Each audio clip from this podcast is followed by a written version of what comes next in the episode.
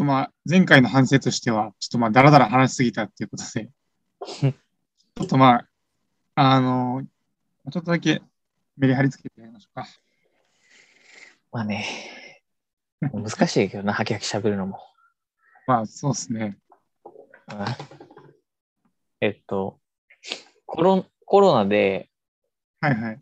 今、えっと、だ今大学2回生かな？は、それこそ大学によっては、うん一。回も大学に行ってない人とかもおるらしいのね。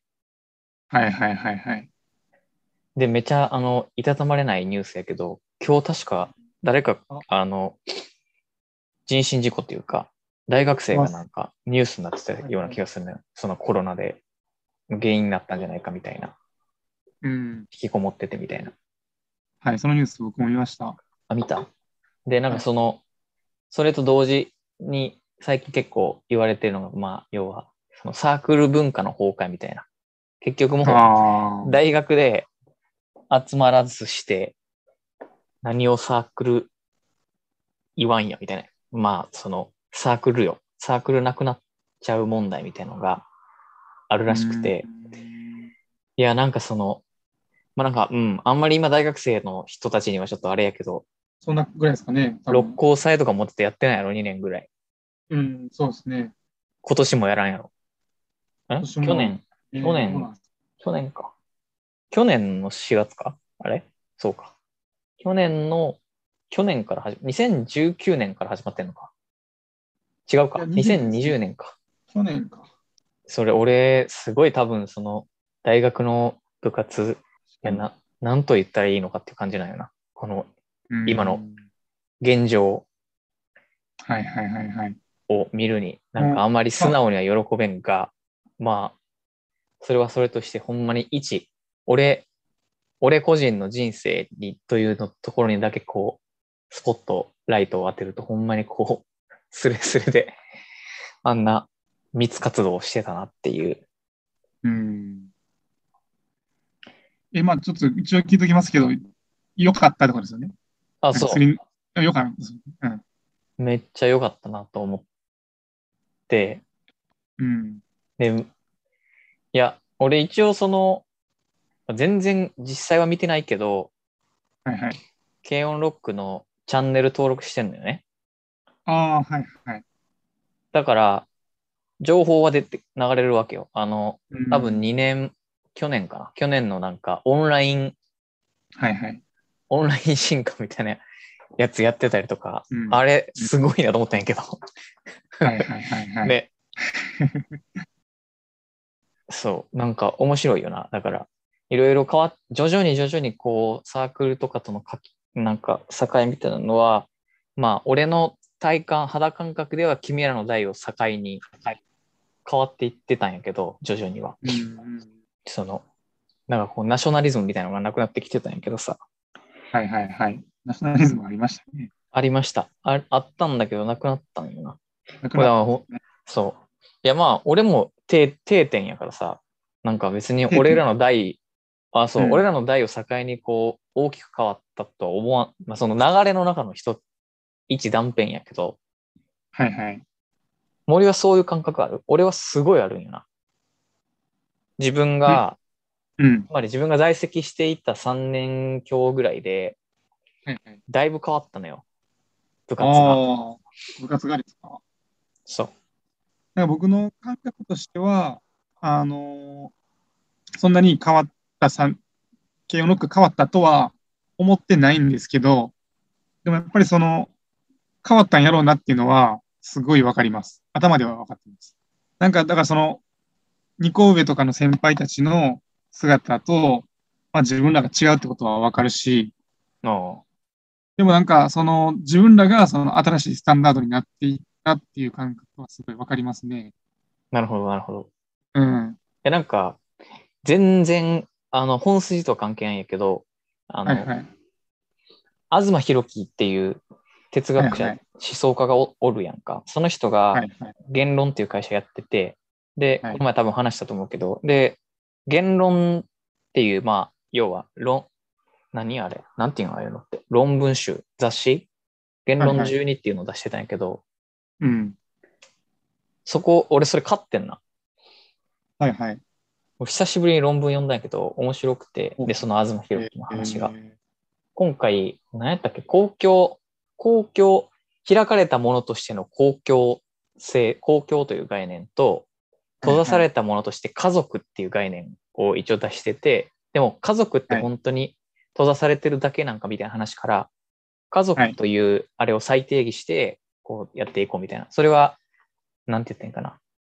昨今のリベラルと保守の、まあ、対立というか、リベラルが力を失っている今現状において、未来、将来どういうふうにリベラルがあの歩んでいったらいいかみたいな話をしてんのね、その中で。はいはい。いや、俺もかん1回しかまだ読んでないから全然噛み砕いてないけど、要はリベラルが最近なんかその、リベラルって基本的にその普遍的なものを望んでいて、保守はまあ伝統というかそういうのを望んでて、リベラルっていうのは基本的に保守のことを閉ざされているっていうふうにはいはい。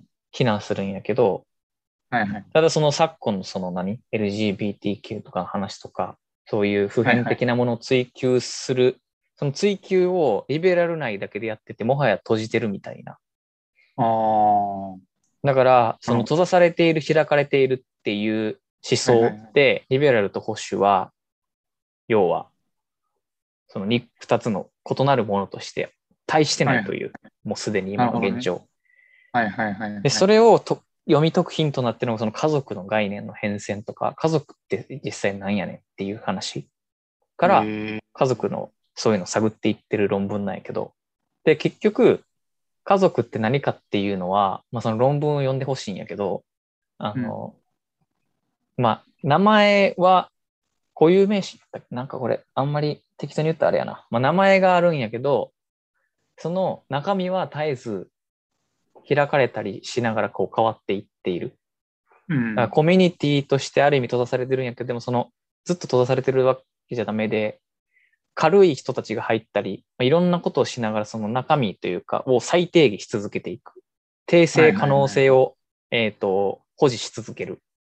けど名前は変わらない。まあ要は、あそこで観光客っていう概念が出てくるんよな。観光客っていうのは、まあそのままのあれなんやけど、東博樹的にはそういう観光客って、その観光地に行くけど、別にそこに住もうとは思ってないから、軽い気持ちで来てそのまま帰っていくっていう、そのなんかそういう中途半端な関係性。でもお金を落としてくれるから観光地の人は観光客のをないがしろにしないみたいな、そういう、うんうん、と愛の子みたいな関係閉ざされすぎてもなく、開かれすぎてもない、その曖昧な関係性が大事みたいな。観光客が大事。うんなるほど。で、その家族においても観光客っていうのをだから大事にする必要があって、みたいな話があって、はいはい。ああ、なるほどな。多分あんまりうまくまとめられてないけど、まあ俺がざっくり読んだ感じでそんな感じで、話を戻すと、それで軽音ロックっていう話あれがあるんやけど、はいはいこれ的には中身はこう、その軽音ロックというコミュニティ、家族はうん。人が変わるごとに再定義し続けられてきてはいはいはいはい。いて、で、俺は明確に変わったと思ってるのは、まあ、うん時期もあるんやけど、俺が入部し入部したタイミングは、うん。まあ、基本あの部活、まあ、3年生最上級生で割と力持ってるやん。で、まあ、雑に分けて申し訳ないけど、割と俺の2つ上までは、下北沢系ギターロック、まだ全盛期、なんかイメージするような軽音って感じだったのね。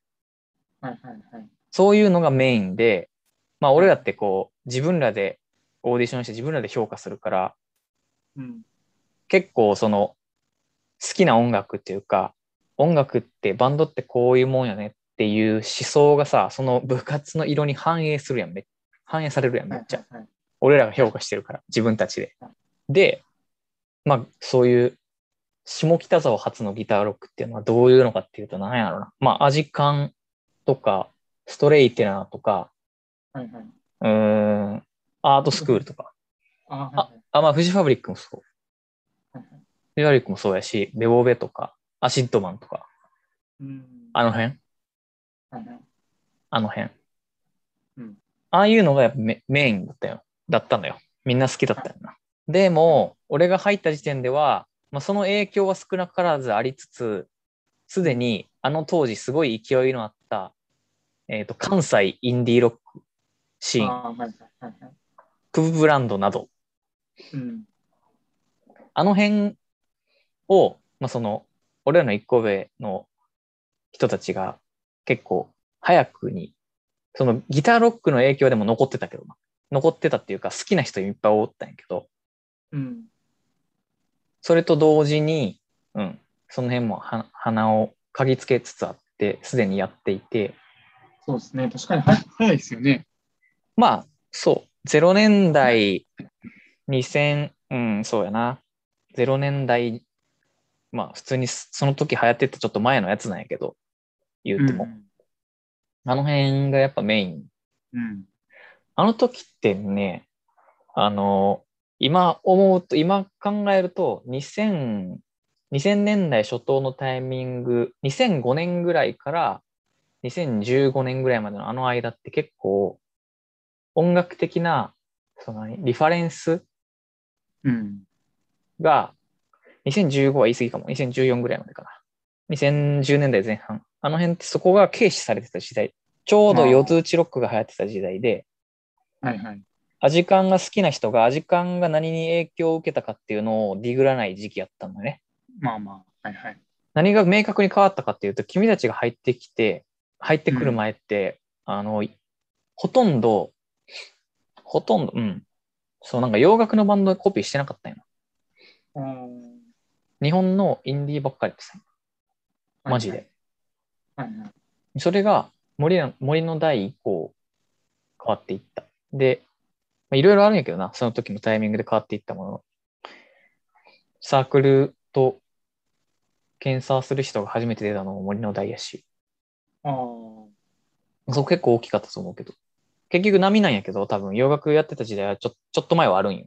てか、俺らの多分4個上、5個上ぐらいだったら全然洋楽やってて、ハードロックとか多分やってたはず。はいはい。水野さんとかそういう人がいた時代は。で、俺らと、俺らの一個上の大学がメインだった時代に、結構その、ドメスティックな音楽によめっちゃ寄ってたんよ。すごい寄ってたんよ。それが、揺り戻されて、うん。ちょうど行ってた時期で、で、しかも、その、ずーっと内輪だけでやってたことが、サークル、検査する人がおることによって、もう、同感、明らかに動員数が増えて、ライブの。ももう、もう、見るからにな。そうなんですね。もう全然違う。マジで全然違う。ゆへーてか YouTube 見たらわかるよ。もう、どんだけ人少なかったかって。なるほど。俺らが1年生の時の六甲祭と、まあ3年生、2年生の時の六甲祭見たら、全然違うのわかると思う。3年生かな。みたいなのですごい変わっていって、あこれはすごいいい意味で言ってんだけど、だから、うんうん。そういう風な変遷があったなっていうのをめっちゃ感じてたから、森は、森の代はどう思ってんのかなとはちょっと思ってたけどな。そうですね。なんか、その、まずその、だから、先輩らの、その、思ってる軽音ロックたるゾーンみたいなのがあるんやろなっていうのはずっと分かってたんですけど、まあ、理解できないというか、ずっと僕はん。なんかあってそれ言っ、てたな。そで、俺は多分なんかそれに、多分それに僕は多分違うことやってるんやろなっていうか、なんかその、伝統的な軽音ロックっぽ、伝統的なというか、まあそれまでの数年間での歴史とかを全然踏まえないことをやってるんやろうな、自分たちはっていう感覚は僕はありました。へえ。でも、だからといって、その、わからないですよね。どうやったらそれになれるかとか。その先輩たちのやってることが何かっていうのが、結局最後までわからへんかったし、うん。そうですね。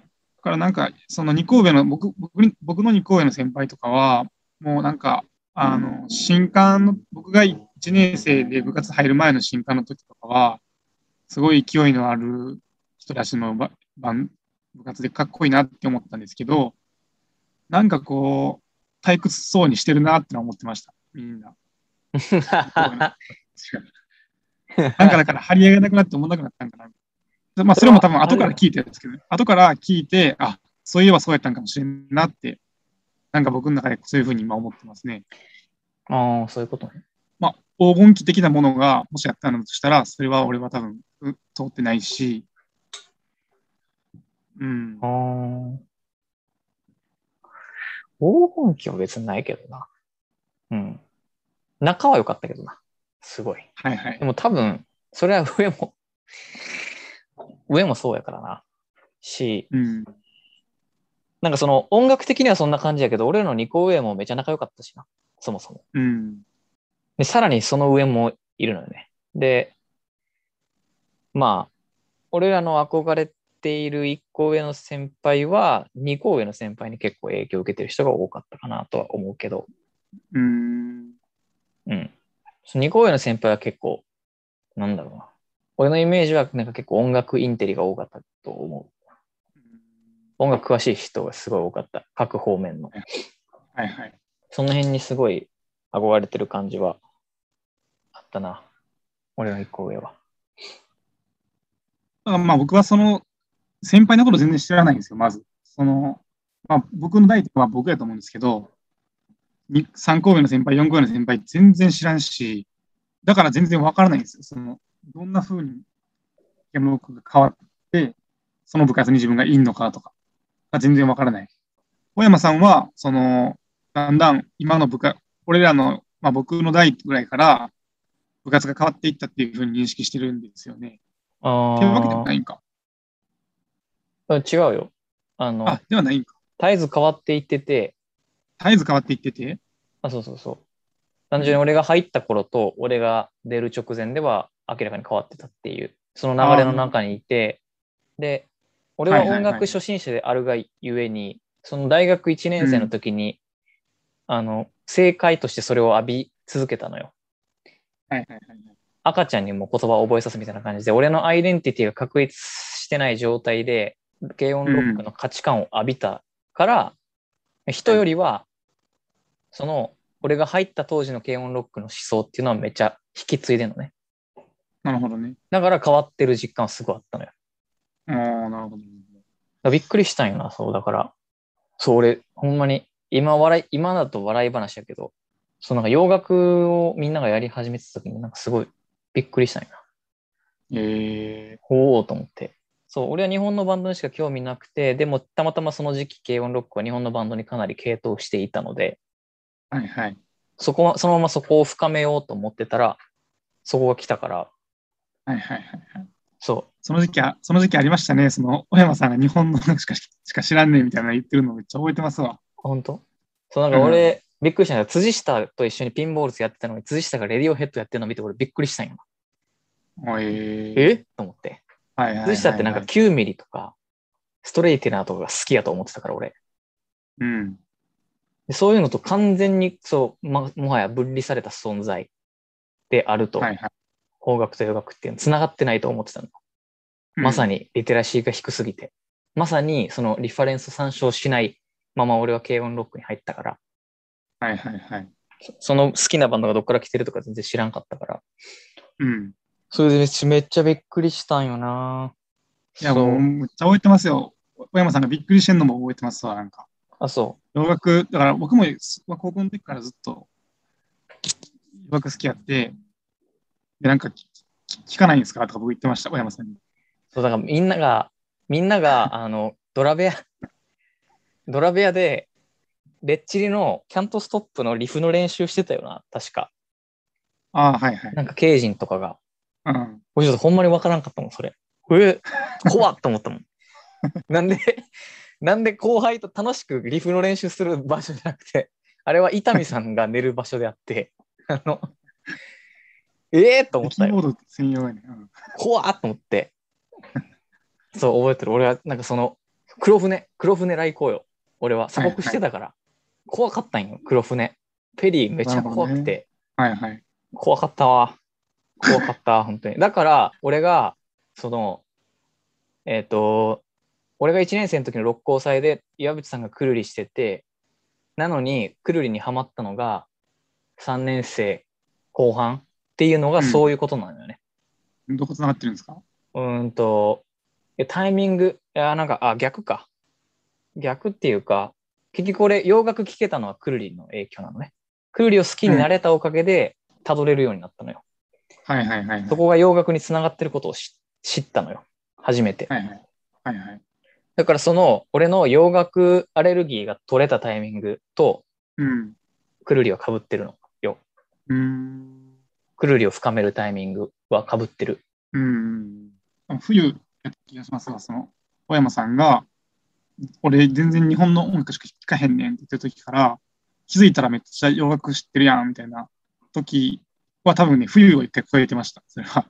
冬に入る前に小山さんと喋ってて、日本の音楽全然知らんわみたいな言うてはっあ、日本の音楽知らんわ言うてはって、で久しぶりに喋った時多分それは春やったと思うんですけど、結構洋楽聴いてはったなっていう。ようになんやったやろ？ Spotify かな？その時からやってたんですか？ストリーミングの時期と被ってると思うよ。洋楽聴くようあ、ほんまですになったの。か？うん。うーん。だくるり好きになって、で、ス,、えーとストリーミングが出るようになって、はいはい。要はもう重い腰なのよ。それを CD 借りて、ツタヤで。確かに。で、はいはい。その iTunes に取り込んでみたいなしてまで聞聞けんかったんやけど、はいはいはい。あ絶対そう、思い出した思い出した。ああ、もう、じゃ要はあ完全にサブスクがもうツーリストなわけや。観光客なそうわけや。、そう。マジでそうなの、はいはいはいはい。なるほどね。ああれすごいよ。ほんまに俺、そっからやわ。いやおすすめしてくれますもんね。この関連のアーティストとか。そう、俺一回あの、話したの覚えてるよ。あの、グラロックで、うん。森はなんか、そう、なんかデスキャブの話した覚えてる？覚えてないですえ、よ。覚えてないんや。残念やな。デスキャブどう思うかっていう話をしたんよな、二人で。ああ、でも俺、その時多分デスキャブ聞いてなかったんじゃないかな。な、あの、どっちやったか忘れた。確か、俺は、なんか、俺イギリス的なバンドが好きやって気づいたわと。で、森ってアメリカが好きなんじゃないかみたいな話をしたんよ。はいはいはい。で、そのイギリスとアメリカの音楽のロックバンドの違いは結構その、ベース、なベースにあるみたいな。なんか結構、あ泥臭さみたいな、こう、ルートでブーベーみたいなのが、アメリカっぽくて、の、はいはいアメリカのオルタナっぽくて、あ、うんうん。イギリスは結構その、ベースすごい動くし、ねなんか多分アメリ、カの人が、アメリカのバンドが好きな人からしたら多分動きすぎっていう感じの、うん。まあ、ちょっとだからストレンジポップスな気配を。帯びてるやん。うんやっぱりそれはまあ多分全然ビートルズの影響やと思うけど、うん。やっぱりそのビートルズからのブリットポップに至るまでの系譜って大体みんなそうやん。なんか変やん。うん変っていうか、うんまあ変でポップや。なんかそういうのが、そこの対比で、俺はやっぱイギリスが、だからその系譜は大体ほぼ全部好きやな、みたいな話をしてって、だからデスキャブがあんまりいいと思わへんっていう話をした気がする。なるほどね。僕はデスキャブ好きなんですよね。うん、やっぱそうなんや。そうやな。きですね、俺は。ああ、やっぱアメリカの90年代のうんインディーロックは好き。うんねまあもちろんイギリスも好きやけど。そう、なんかその話をした気がするな。で、だから、何やったっけな。イギリスで売れなくてアメリカで売れたバンドとかあるんやな。逆もあると思うんやけど、多分。はいはいはいはい。で、多分ストロークスとかそうじゃないかな。ストロークスってニューヨークのバンドですよね。イギリスじゃないっいけニューヨークやった気がしますね。アメリカか。あじゃあそのままか。でも確かにストロークスちょっとイギリスっぽいというか。